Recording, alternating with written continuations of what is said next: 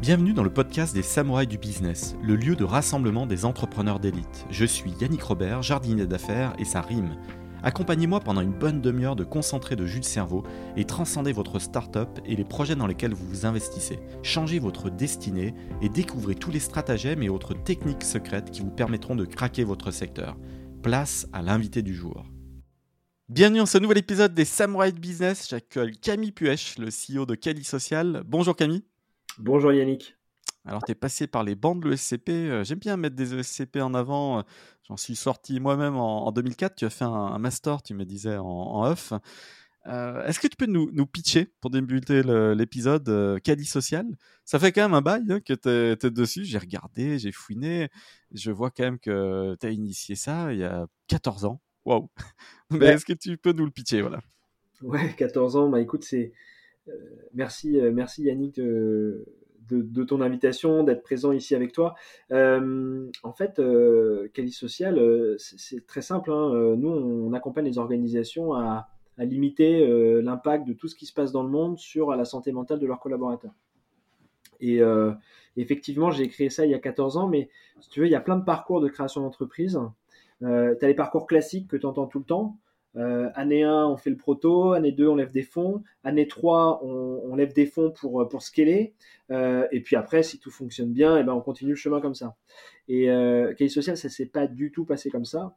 Il se trouve que euh, j'ai fait un parcours d'école de management que beaucoup ont fait, qui m'a emmené directement en stage de fin d'études ou de semi-fin d'études, parce que mon parcours a été un peu bousculé aussi à ce niveau-là, vers l'assurance. Euh, la transformation, l'intégration de l'omnicanal dans le domaine de l'assurance. Et, euh, et puis, euh, il m'est arrivé par hasard, parce qu'on on développait, donc on testait un petit peu tout, de faire de la gestion de crise multicanal. bref, tu vois, des morceaux de verre dans les canettes Heineken euh, qui se retrouvent sur le marché et donc euh, qui euh, on apprend l'information à 15h le samedi et puis on sait que le samedi soir il y a une consommation très très forte de canettes Heineken et pas toujours en vérifiant le contenu et donc risque que quelqu'un boive des morceaux de verre et fasse une hémorragie interne. Et donc on faisait ça et on, déployait des ressources pour euh, capter un flux de, demandes très rapidement et de déployer aussi un, flux sortant d'appels pour sécuriser la situation. Et on a été sollicité sur des, crises sociales à ce moment-là.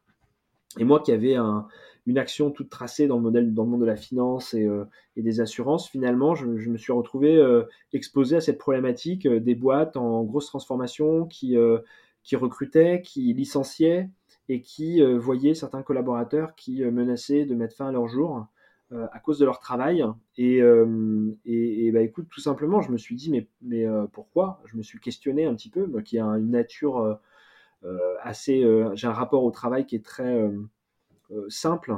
Et, de fait, j'avais du mal à me projeter dans, dans le, les raisons pour lesquelles on, pouvait en arriver là. Et, plutôt que de faire un mémoire sur euh, la transformation du marché de l'assurance euh, à l'ère euh, du digital, eh bien, je suis allé sur cette thématique de, la santé mentale au travail.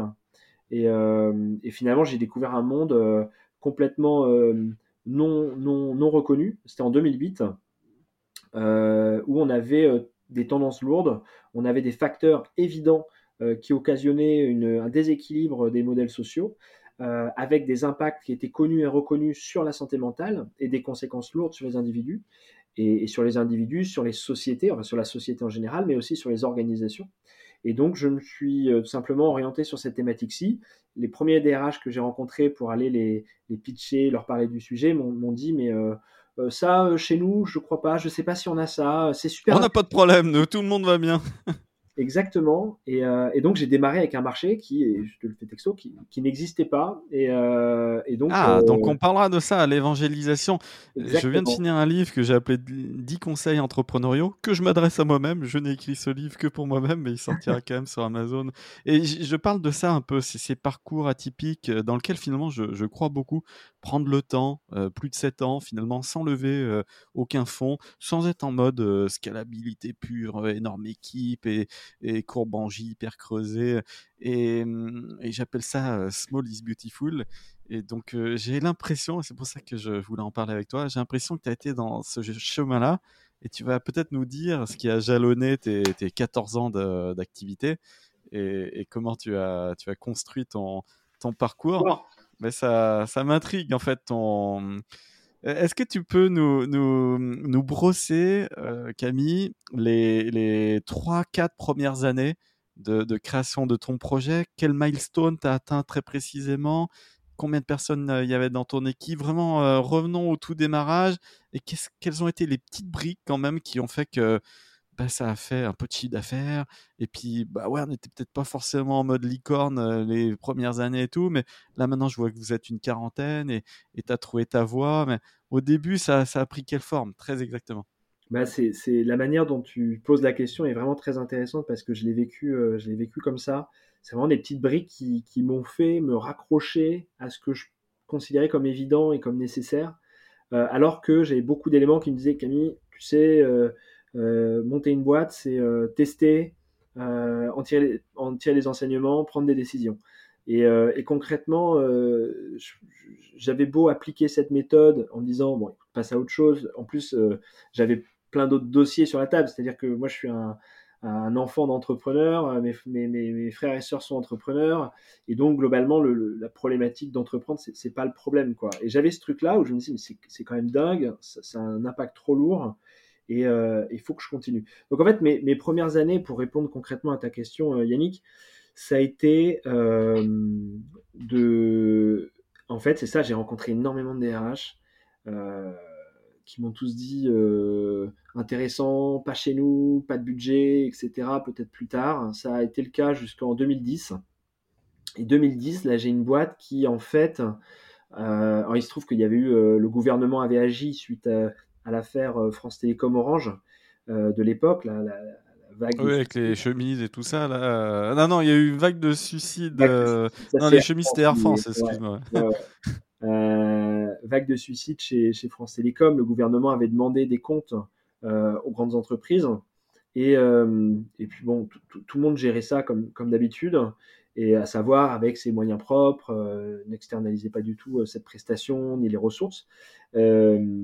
Et puis un jour, j'ai un client qui m'a confié, parce que je pense qu'il me trouvait sympa, parce qu'il trouvait que j'étais engagé, investi, il m'a confié euh, une mission euh, d'audit euh, sur une organisation de 1600 collaborateurs. Et, puis le jour où il m'a dit go, j'y croyais tellement pas. Ça faisait deux ans que je bossais sur cette thématique-ci. Alors j'avais une activité à, côté, hein, je faisais d'autres choses. Mais euh, il m'a dit go, j'y croyais tellement pas et j'étais pas préparé à le faire en fait. J'avais tout prévu, sauf euh, d'imaginer qu'à un moment j'allais devoir le faire tellement j'avais oublié cet aspect-là. Je, cherchais juste à, cranter quelque chose. Et, ça a été d'ailleurs un, un, élément structurant pour Cali Social parce que face à, ce projet euh, plutôt que de. Comme je ne m'étais pas préparé, il a fallu que j'aille très très vite. Et donc, je suis allé chercher des experts que j'ai fait bosser en tant qu'indep sur, sur ce projet-ci. Et, euh, et, on l'a mené. Et puis, d'un premier projet, euh, voilà, j'ai réussi à valoriser ce, que, ce, que, ce que je mettais en avant, à le connecter à l'impact business des organisations. Et, et, et d'un projet, on est venu un autre, etc. Il se trouve que ça a été somme toute assez léger disons que je pouvais pas en vivre avant 2011. 2011, c'était voilà, c'était, on avait de l'activité, mais c'était trop faible, surtout qu'on était sur un modèle. Euh, moi, mon modèle, c'était un modèle assez industriel. Euh, c'était pas une boîte de conseil, c'était, euh, c'était vraiment de, de, se dire un collaborateur, à un moment de sa vie professionnelle ou personnelle, il rencontre des difficultés. À ce moment-là, il a besoin d'être accompagné, d'être aidé, et il faut que ce soit quelqu'un de tiers, de neutre, qui, qui le fasse. Euh, et, du coup, bah, j'adressais euh, tous les collaborateurs et pas euh, une mission de conseil qui allait se vendre 10, 20, 30, 40 jours. Et, donc, donc c'était pas rentable, ça suffisait pas. Et il se trouve qu'en parallèle, j'avais démarré ça chez, un employeur, donc qui était au capital, qui lui n'était pas intéressé plus que ça par la thématique. Euh, mais qui, était très présent au capital, donc il a fallu euh, qu'il sorte. Euh, et donc il y a eu plusieurs étapes. Et donc mes, principales milestones, c'était je signe mon premier client, je duplique l'opération finalement comme toute startup, hein, premier client. Après, je duplique pour montrer que c'est pas seulement un cas particulier, mais qu'il y a bien une récurrence et qu'il y, a un réel besoin. Une fois que j'ai fait ça, à un moment, là, je me dis, ok, c'est good ce que tu es en train de faire. oui, il faut continuer. Sauf que à partir de combien de chiffre d'affaires tu valides vraiment ton market fit? C'est pas une question de chiffre d'affaires, c'est une question de. Le chiffre d'affaires, bon, on peut chaque chiffre d'affaires est propre à chaque business en fait. moi, pour moi, c'était pas une question de chiffre d'affaires, c'était une question de, de, à quel point je m'intégrais dans le mécanisme d'une entreprise et à quel point j'étais en capacité de le, dupliquer. Donc, il me fallait euh, 3 à 5 entreprises euh, pour être sûr que globalement, ce que je vendais euh, s'implémentait partout. Euh, et après, et j'avais aussi envie d'avoir une grosse entreprise comme client, donc plus de 3000 salariés, on va dire. parce que mon modèle se basait sur le volume. voilà. et donc ça, tout ça, tu arrives, on va dire, courant 2012, avec un, une boîte euh, vraiment euh, un peu plus carrée qu'elle ne l'était 4 euh, ans avant. C'est ça un peu le, temps de passage? Ouais, 4 ans. Ouais. 4 ans entre, si tu veux, 2008, c'est le moment où j'ai fait ce mémoire, où j'ai vraiment posé ma, réflexion au travers de ce mémoire-là, et 2012, le moment où, où j'avais viabilisé le projet, tout en faisant plein de choses à côté pendant 4 ans, le SCP, euh, je bossais toujours dans le domaine de l'assurance de l'omnicanal. Euh, j'avais lancé d'autres activités. Il se trouve qu'on a aussi des activités professionnelles, euh, familiales, sur lesquelles j'avais bossé à ce moment-là. Donc voilà, je faisais plein de choses. 2012, je me dis c'est bon, faut y aller. Et là, et là, là, j'actionne. Et la milestone qui a suivi, c'était bon bah écoute, as les associés qui n'ont pas envie d'être là. il faut, il faut simplifier la table. Euh, et, euh, et, en plus, euh, voilà, j'étais dans cette logique de, vouloir reprendre le contrôle. Est-ce que tu avais levé combien? Comment tu avais structuré la boîte? J'ai levé 0 euros. j'ai bossé tout seul, en plus de mon taf, à 100%. Et donc, mes principaux coûts, c'était moi. Et après, c'était beaucoup de, de débrouille beaucoup d'informations. Mais tu avais quand même mis des associés du coup qui, qui auraient pu t'apporter du business ou c'est ça que je comprends en moins. T'as pas été seul autour, à ton tour de table comme tu l'as cité et donc tu as donné euh, du capital euh, plus ou moins gratuitement. Je l'ai fait d'ailleurs sur une de mes boîtes. Euh, ça n'a pas marché d'ailleurs ce genre de schéma. donc il faut pas faire de cadeaux en fait. et donc tu en attendais du chiffre d'affaires, des choses comme ça. pourquoi tu avais onboardé des, des associés à tes côtés à cette époque-là? Alors parce que, alors eux, ils, étaient, euh, ils étaient mon employeur par ailleurs. Donc, ça faisait partie du deal qui me laisse, euh, c'est un mauvais deal, euh, il me laisse le, droit de m'organiser comme je voulais et de gérer le développement de cette activité en, contrepartie de capital, sachant que ça, n'y avait rien en face, ça générait rien quoi. Et, mais c'était chez eux que j'avais eu aussi le, premier deal, ce qui avait amener ma réflexion. Donc, tu veux, il y avait aussi un lien de, fidélité très très fort, de loyauté à leur égard euh, sur, euh, sur, euh, sur ce sujet. Mais ils n'ont ils ont, ils ont pas apporté d'argent, ils m'ont laissé m'organiser et, et, finalement, mais j'ai bénéficié de plein de choses grâce à eux. Et ça représentait combien de pourcents de ton capital sans secret industriel? Ça représentait 77%, puis 70%. Donc c'était très élevé. Ah oui, donc ils étaient majoritaires. Exactement. Ah ouais, là c'est quand même chaud parce que d'un côté tu es salarié pour eux, je ne juge pas, je ne sais pas qui c'est, je mettrai pas le nez plus que ça dans l'aventure, mais c'est intéressant comme débat. D'un côté tu es salarié pour eux, si ça marche, euh, tu valorises leur equity à eux, et de l'autre, si ça marche, ils sont majoritaires, donc ils, gagnent. C'est un peu genre, euh, voilà, phase je gagne, pile je gagne, et toi, bon, euh, dans, on, a la main. c'est peu. c'est exactement ça, et, mais en fait c'est vrai que rétrospectivement, tu sais, euh, Social, c'était un peu un side project. Euh, tu, m'évoques euh, ta passion pour euh, les jeux de plateau, les jeux de société. et donc, forcément, tu prends pas les mêmes décisions quand tu fais les choses par passion que, que par, bah, par stratégie.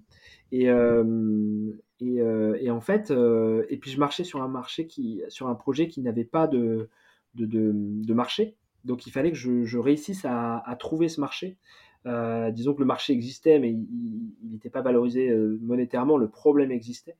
Euh, donc il y avait tout ça, toute cette complexité qui a fait qu'on en est arrivé là. Après, voilà, ils sont, ils, ont, ils sont sortis une première fois en 2014 et ils sont, là ça a mis plus de temps parce qu'après le problème, c'est que comme ça marche, tu valorises le goodwill et, et, que le goodwill, bah, il faut payer et que bah, moi, je n'étais pas prêt, je suis pas un fonds d'investissement, je voulais garder le je voulais reprendre le contrôle et pas payer le goodwill.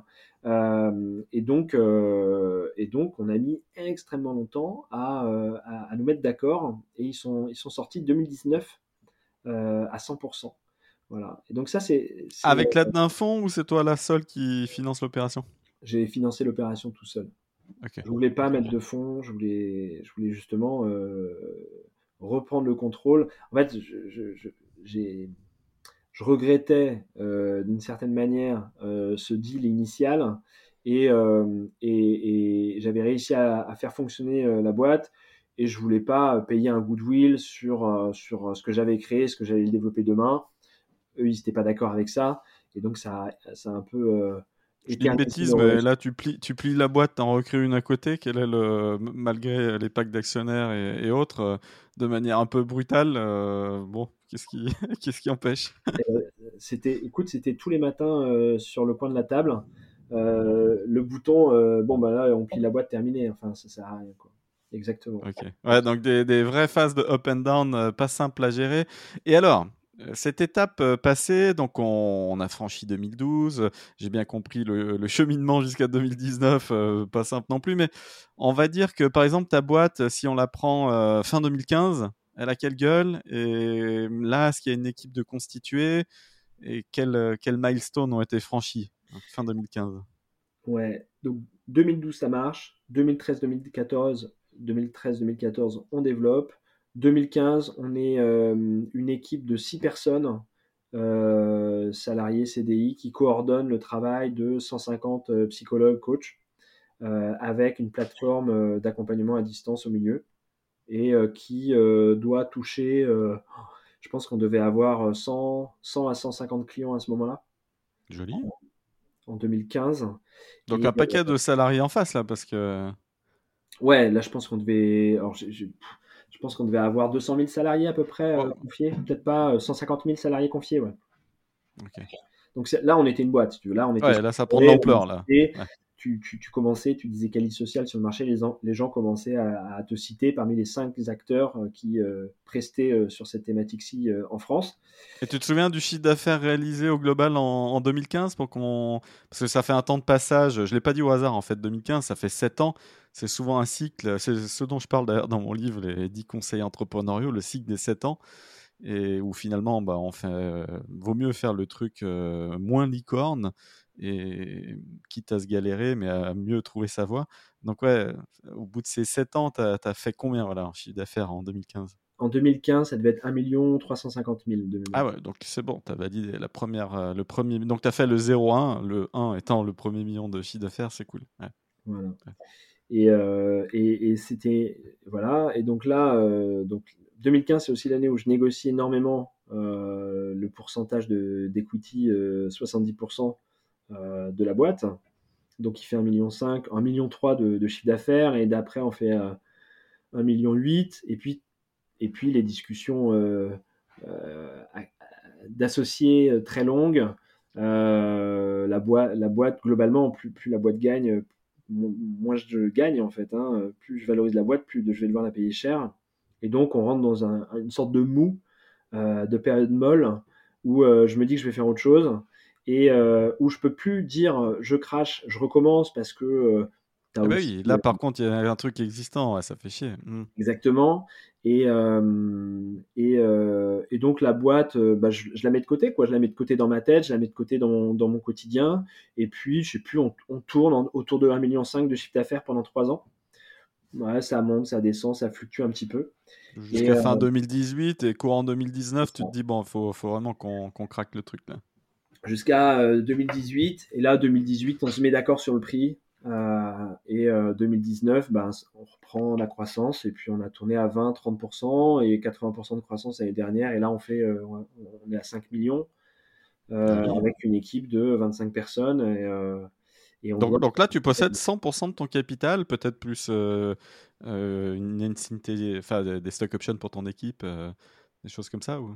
Voilà, alors là, j'ai 100%. Et en, en, cours, il y a globalement il y a, 20% euh, qui sont en cours pour être, euh, mis à disposition des équipes. Et oui, parce qu'à la fin des 15 ans, parce que c'est un peu ça le problème en France, les BSPCE ne peuvent être émis que les 15 premières années de, vie d'une boîte. Donc, on sera vite en 2023 à ce rythme. Donc, eh ben, tu, as, tu, as tout de suite vu ce, cette milestone très importante parce qu'effectivement, les BSPCE chez Cali Social ne pourront plus être émis euh, après, euh, après euh, décembre 2023. Ouais, Eh ben écoute, on a bien compris maintenant le, ton cheminement.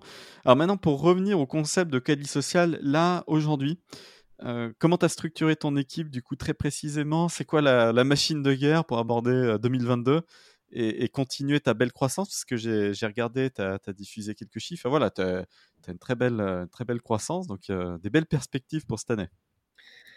Euh, euh, alors, nous, c'est très simple. Hein, donc, on, est sur un modèle où globalement, notre job, c'est d'accompagner les organisations à prendre soin de leurs collaborateurs pour le faire, on a euh, deux grands métiers. On a euh, les experts qui accompagnent directement des individus ou des collectifs, hein, qui sont des psychologues, des coachs. Dans les psychologues, on a énormément de compétences euh, très très différentes, des psychologues cliniciens, les psychologues du travail, et puis tu as, des spécialisations, le trauma, les addictions, etc. Donc on a ces, tout, tout ce qu'on appelle les experts, qui sont nos partenaires, qui sont indépendants. Et puis on a nos chefs de projet qui sont euh, les personnes clés euh, dans notre organisation, qui vont accompagner une organisation à toutes ces étapes sur tous les sujets de santé mentale, que ce soit des sujets de formation, des sujets d'intervention post-traumatique, d'accompagnement individuel, bref, tous ces sujets-là, on a des chefs de projet qui ont un profil euh, psycho, mais aussi connaissance de l'organisation, de l'économie, école de management, qui, qui, les accompagnent et qui coordonnent la mise en place de nos, de nos projets. Euh, donc ça sont nos deux ressources opérationnelles, une en interne, l'autre en externe. Euh, et après, euh, bah, écoute, la machine de guerre, c'est très simple.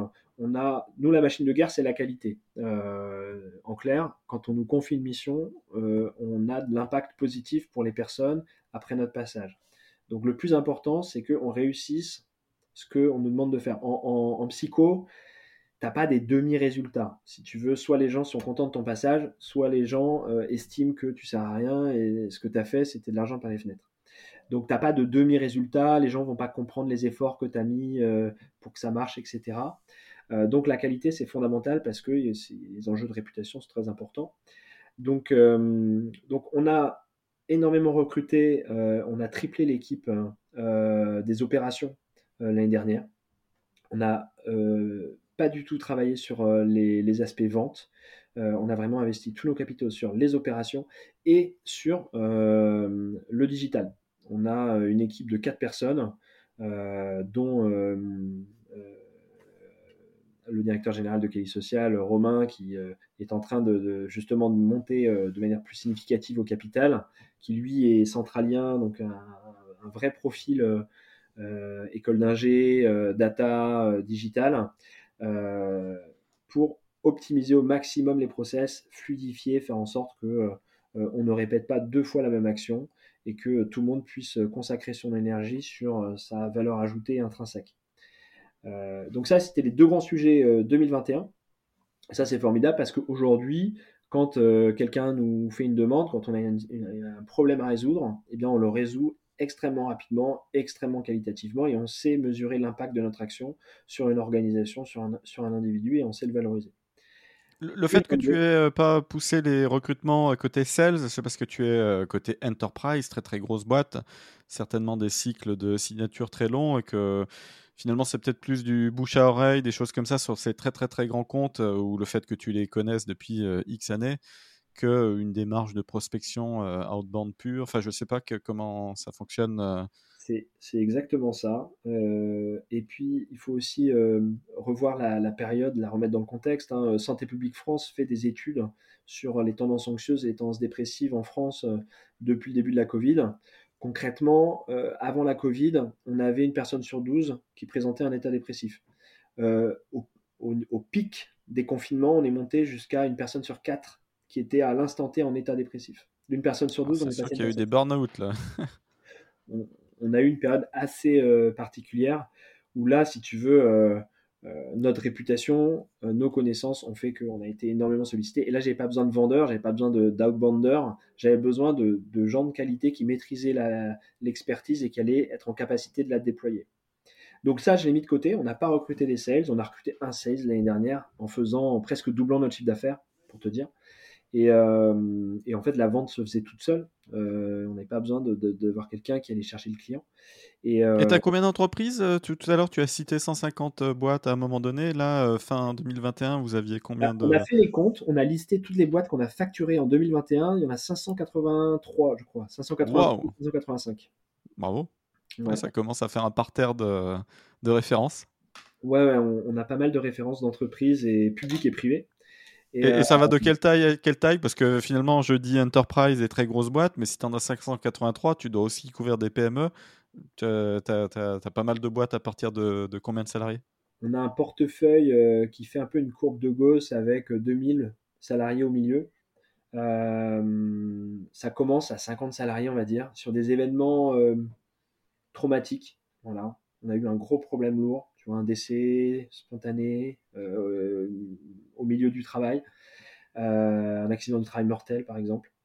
Euh, jusqu'à voilà donc et ça monte petit à petit après c'est clairement pas notre notre notre notre cœur hein, le voilà le, volume c'est 2000 salariés en moyenne je pense ça devait être la, la médiane et la moyenne plus la, médiane. Et après, notre plus gros client doit couvrir 100 000, ouais, 100 000 salariés. Quoi. Wow, ça c'est une boîte du SBF 250, ça. Ouais, ouais, ouais. voire CAC 40. CAC 40, ouais. Mm, et, et, et, du coup, et, et, ça doit représenter un peu plus de 800 000 collaborateurs, toutes ces boîtes. Génial, j'adore. J'adore le, métier que tu exécutes, euh, une belle idée, tu, as été résilient. Qu'est-ce qui t'a poussé à tenir? Parce que je vois finalement que ton parcours, euh, c'est exactement ça, l'entrepreneuriat. Pas mal de galères. Euh, tu aurais pu abandonner 15 fois. Là, tu es à la tête d'une belle boîte qui fait 5 millions, qui a de, la, de chiffre d'affaires, qui a une belle croissance, une belle équipe, 40 personnes. Mais au final, tu aurais pu aussi arrêter 15 fois et ne pas le faire. Qu'est-ce qui explique que tu en es là? Ben, euh, écoute, euh, il y a des trucs euh, plus ou moins rationnels. Je pense que il y avait évidemment que le marché, tout ça, me, je me disais qu'il y avait un truc à faire. Maintenant, je pense aussi que dans ta vie, tu as des choses qui relèvent de ton métier, de ton travail, qui a du rationnel, et puis il y a des éléments qui, qui, sont plus de l'ordre de la passion et, et des, des, trucs que tu as envie de craquer intellectuellement plus que simplement d'un point de vue business. Et je pense que, en bien ou en mal, je sais pas, tu vois, mais, euh, mais Kelly Social, c'est plus qu'un simple business pour moi. J'ai porté ce sujet-là. La psychologie, c'est un truc. Euh, j'ai toujours considéré que l'économie et la sociologie, c'était la même chose, si ce n'est que l'économie, c'était chiffré, à la différence de la sociologie qui manquait de chiffres. L'économie, on a la chance d'avoir des datas dans tous les sens pour comprendre les comportements humains. La sociologie, il y a moins de data. Et, je pense que la psychologie est très très importante. Euh, dans tous ces sujets. Et, euh, donc, je, me suis toujours interrogé euh, euh, par rapport à, cela. Il se trouve que j'ai aussi une histoire de famille où bah, concrètement mon père a monté sa boîte d'élagage à 22 ans, 23 ans. Et puis on l'a racheté avec mes frères et sœurs il y a 3 ans, 2 ans, 3 ans. et elle compte 100 salariés aujourd'hui. Euh, euh, et, donc j'ai un rapport au travail aussi, à la relation entre la, vie de famille et la vie euh, professionnelle aussi, peut-être qui est un peu biaisé, qui fait que voilà, c'est un sujet que j'ai porté et qui m'a pas quitté en fait. Et j'ai pas pu dire non, bah écoute, ça marche pas, j'ai pas assez de traction, c'est trop chiant, les cycles de vente sont trop longs, il y a trop de facteurs gouvernementaux pour, sur, sur, le marché, bref, trop compliqué, j'y vais pas. Finalement, de ne pas avoir de pression externe euh, d'investisseurs, ça t'a plutôt aidé, je trouve. Ouais. Oui, alors, bah, oui, parce qu'aujourd'hui, ça marche. Euh, c'est sûr que si j'avais des investisseurs, j'aurais arrêté il y a bien longtemps. Euh, mais c'est sûr que si tu veux, tu ne peux pas toujours avoir un rapport. Là, c'est mon avis, tu vois, mais je pense que tu peux pas toujours avoir un rapport purement business avec le business. Il y a un moment, il faut, il faut que tu matches avec ce que tu fais. Euh, et d'ailleurs, on voit beaucoup de boîtes. Je, suis aussi investisseur euh, par ailleurs. Et, et, Tu faisais partie de Super Capital notamment, mais. Notamment, ouais, euh, Super Capital, très belle aventure avec Corentin et, Thibaut. et qui, font, ils ont créé un, truc vraiment génial où tu apprends beaucoup, tu découvres énormément de choses. C'est très très riche intellectuellement. Mais je vois aussi dans, mon rôle d'investisseur, je vois plein de types en fait qui font une boîte et qui euh, mélangent, enfin, qui, n'ont pas la bonne lecture du, rapport émotionnel qu'ils ont par rapport à leur boîte. C'est-à-dire qu'ils n'arrivent pas à le reconnaître.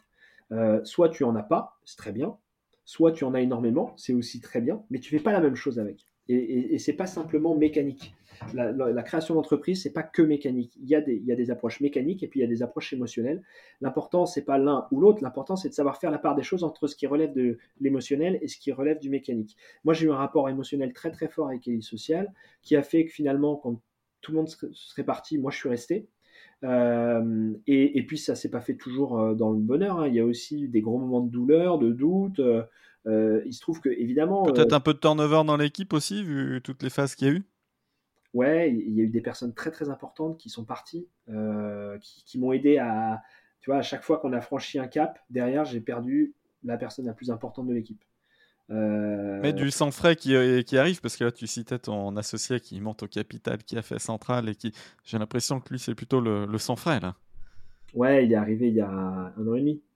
Non, mais c'est. Et ça change la vie, ça ça change la vie. Et puis en plus, c'est quelqu'un que je connaissais avant, avec qui Qu'est-ce que tu euh, Qu'est-ce que tu dirais de ton modèle en revanche, euh, Camille euh, Est-ce que tu es une, une sorte de marketplace au final parce que tu fais travailler des, des psychologues ou est-ce que tu, tu es un modèle SaaS B2B Comment tu, comment tu, tu processes? Comment ça, comment ça fonctionne ton, modèle, Camille? Non, je suis un, SaaS B2B. Hein. Très clairement, euh, on n'est pas marketplace. Et d'ailleurs, on, crée énormément de valeur. Euh, aujourd'hui, le, client m'appelle pas pour me dire j'ai besoin d'un psy. Euh, on n'est pas Malte. c'est très très bien, mais nous, on crée énormément de valeur par-dessus par-dessus le psychologue. Donc, on est vraiment un SaaS B2B. On a énormément de recurring. on a aussi beaucoup de one-off. Euh, et, on a de l'upsell naturel. mais, euh, tu, dirais que la part recurring, non-recurring en pourcentage de ton chiffre d'affaires, c'est quoi? Moitié-moitié ou, 70, 70, 30, 70 recurring. 70, 30. Ouais, donc tu as un beau. Ouais, as du. Ouais, un beau. Euh, ça fait quoi? Ça, ça... Tu à 200 cas de MRR à la grosse louche? Ouais, c'est oui, c'est beau. C'est beau. Et, alors, les gros challenges pour 2022, les piliers dans lesquels tu dois investir et, et pour faire en sorte que l'année soit, soit grande Alors, l'année 2022, euh, c'est c'est les sales. Là, on a un super produit qu'on sous-exploite. Euh, c'est l'entrepreneur frustré, tu sais, euh, qui, te parle. Hein. On est toujours frustré de quelque chose quand on est entrepreneur, sinon c'est qu'il faut qu'on change. là, on a un super produit. Ce qu'on fait, c'est top il faut qu'on aille euh, le présenter à, beau, à plein d'autres organisations. Donc là, on a, on a euh, des beaux enjeux de recrutement euh, de ces équipes. Et le deuxième enjeu. Pour la France uniquement, hein. pour le moment, c'est marché tricolore. Ouais, ouais, ouais, Marché, on est, on est une petite boîte, hein, c'est bien tout ce qu'on a fait, tout ça, mais on est encore une, une petite organisation. Le marché français. Je ne peux que te recommander d'utiliser Flatcher si tu cherches des talents pour ils sont extrêmement bons avec des très bonnes références. Euh, Valentin Conrad, un petit bonjour à toi pour, tous tes, pour tous tes beaux recrutements de, de talents. Super. Je, vais les regarder. Euh, et, euh, mais je les connais déjà. et, et l'autre enjeu, bah, on, bosse depuis 12 mois sur, sur un outil qui va permettre de simplifier encore l'accès à nos services et à nos ressources pour, pour les DRH euh, pour les managers et pour les collaborateurs. Et donc là, on l'a, on l'a en, test, euh, euh, on va dire en, bêta test chez deux gros comptes. Il y a un troisième gros compte, donc c'est les boîtes de plus de 10 000 collaborateurs. un troisième gros compte sur qui on va faire un, une bêta test aussi, avant de, sortir cette, solution qui fait notre métier, mais, simplement de manière plus simple. Voilà et qui n'existe pas et, qui va simplifier la vie des RH, la vie des managers et la vie des salariés et c'est tout ce qu'on fait. Euh, Et donc c'est deux gros enjeux, hein. plus de vendeurs et la sortie de notre plateforme, ça va être top. Peut-être une levée de fonds pour la toute première fois ou pas? Parce que finalement, tout ça nécessite aussi peut-être des financements et, une mise à l'échelle qui. Parce que là, tu es peut-être vraiment mûr en fait pour, pour appuyer sur le champignon et, tout exploser ou pas du tout? Alors, ça dépend. ouais, on pourrait, et clairement, le sujet il, est discuté parce que tout est beau euh, pour. En tout cas, on serait, ça, se valorise bien. Euh, maintenant, on, est sur la logique de. On, pense qu'on aura, euh, on sera plus beau et, plus mature une fois qu'on aura sorti la plateforme et qu'on aura un petit peu plus scalé le modèle. ça, on peut le faire sur fonds propres. Donc, euh, et ça va être déterminant euh, dans euh, l'orientation, dans la, courbe de, croissance de Cali Social. Et donc, on aura besoin de lever des fonds, peut-être juste après 2022 ou alors en fin d'année 2022. Tu vois. On est écouté par plein de CEO. On est aussi écouté par plein d'investisseurs, je te le dis aussi, mais on est écouté par plein de CEO et, plein de CEO qui ont euh, voilà, entre 100 et jusqu'à 500 euh, salariés, c'est-à-dire des, belles startups. Quel message, quel call to action on, leur adresse à ces beaux groupes en, en hyper croissance aussi? Et puis voilà, qui commencent à bien s'étoffer, qui rencontrent peut-être ce genre de, de, difficultés à un moment donné parce que bah voilà, il peut y avoir des problèmes humains, des, départs soudains, des, configurations un peu complexes. pour certains, peut-être aussi des licenciements économiques parce que bah il y en a qui ont été un peu plus ou moins fermés avec le Covid et puis enfin voilà, tout n'est pas si rose. Qu'est-ce qu'on peut leur proposer? Comment on découvre les services de caddie social pour ces pour ces CEO bah, Alors, qui nous appellent avec grand plaisir. Le, plus important, en fait, c'est de ne pas en avoir peur euh, de la psychologie, euh, d'accepter finalement euh, toutes ces situations-ci. Et, c'est la première étape pour pouvoir en parler de manière totalement libérée avec ses équipes. Et que finalement, de prendre la parole sur la psychologie et les difficultés de l'entreprise, parce que quand on parle de psychologie au travail, on parle des difficultés de l'entreprise, pas de ce qu'elle réussit à faire, on parle de ce qu'elle n'arrive pas à faire et de ce qui provoque euh, euh, des dégâts pour les gens, pour les collectifs. À partir du moment où on commence à, voilà, à être libéré de ce poids-là et d'être en capacité d'en parler euh, librement avec ses équipes, bah, finalement, on, résout le problème. et, quand voilà, et donc euh, c'est le rôle de, de Social au-delà de tous ces services, parce que tu vois, on a dit 70 euh, de recurring, 30% qui n'en est pas. Le 30% qui n'en est pas, c'est le 30% où on va euh, démarrer à travailler ensemble. On va installer le fait de prendre en compte la psychologie de l'individu dans, le développement de sa boîte. une fois qu'on réussit à dépasser cette étape-là, bah, finalement, ça devient naturel de reconnaître que tout ne fonctionne pas bien dans une boîte, que tout ne fonctionne pas toujours parfaitement dans la vie d'un collaborateur, que ce soit professionnel ou personnel, et on va et on accepte en fait l'échec, on accepte euh, les difficultés, et c'est en, acceptant tout ça que ben, on met le problème sur la table et qu'on et qu'on le résout efficacement et, durablement. Et, euh, et, donc si, euh, ben, comme tout le monde, vous avez des difficultés dans votre boîte, euh, c'est pas une tare, c'est tout à fait normal. Et, et pour le résoudre, ben, il y a des boîtes comme, comme, comme la nôtre comme euh, social. Donc ne pas le mettre sous le paillasson et se dire que ça passera, euh, traiter le, mal, traiter la, racine du, problème plutôt que le truc euh, s'étende. Je te remercie. Je te remercie pour ce bel épisode, Camille. c'est inspirant parce que ton projet est, à impact. Parce que là, clairement, ça joue sur la santé des, des, salariés, le fait de se sentir mieux dans son travail. Ça, ton intervention a un effet euh, long terme en fait pour les salariés que tu, que tu as aidés. Donc je, je trouve ça vraiment très très bien comme thématique et je te félicite pour cette résilience. Voilà, c'est bientôt 15 euh, années de dur labeur parce que les chiffres sont là quand même.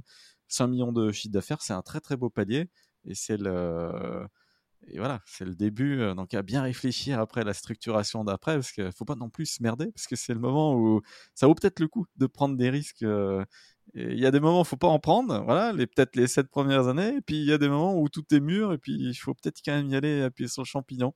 Je dis ça, mais après avoir interviewé plus de 300 CEO, euh, bah, je vois aussi euh, des opportunités ratées, et puis et ça vaut le coup des fois de, de foncer, voilà. Donc je, je, glisse le message, et ça ne vaut que ce que ça vaut.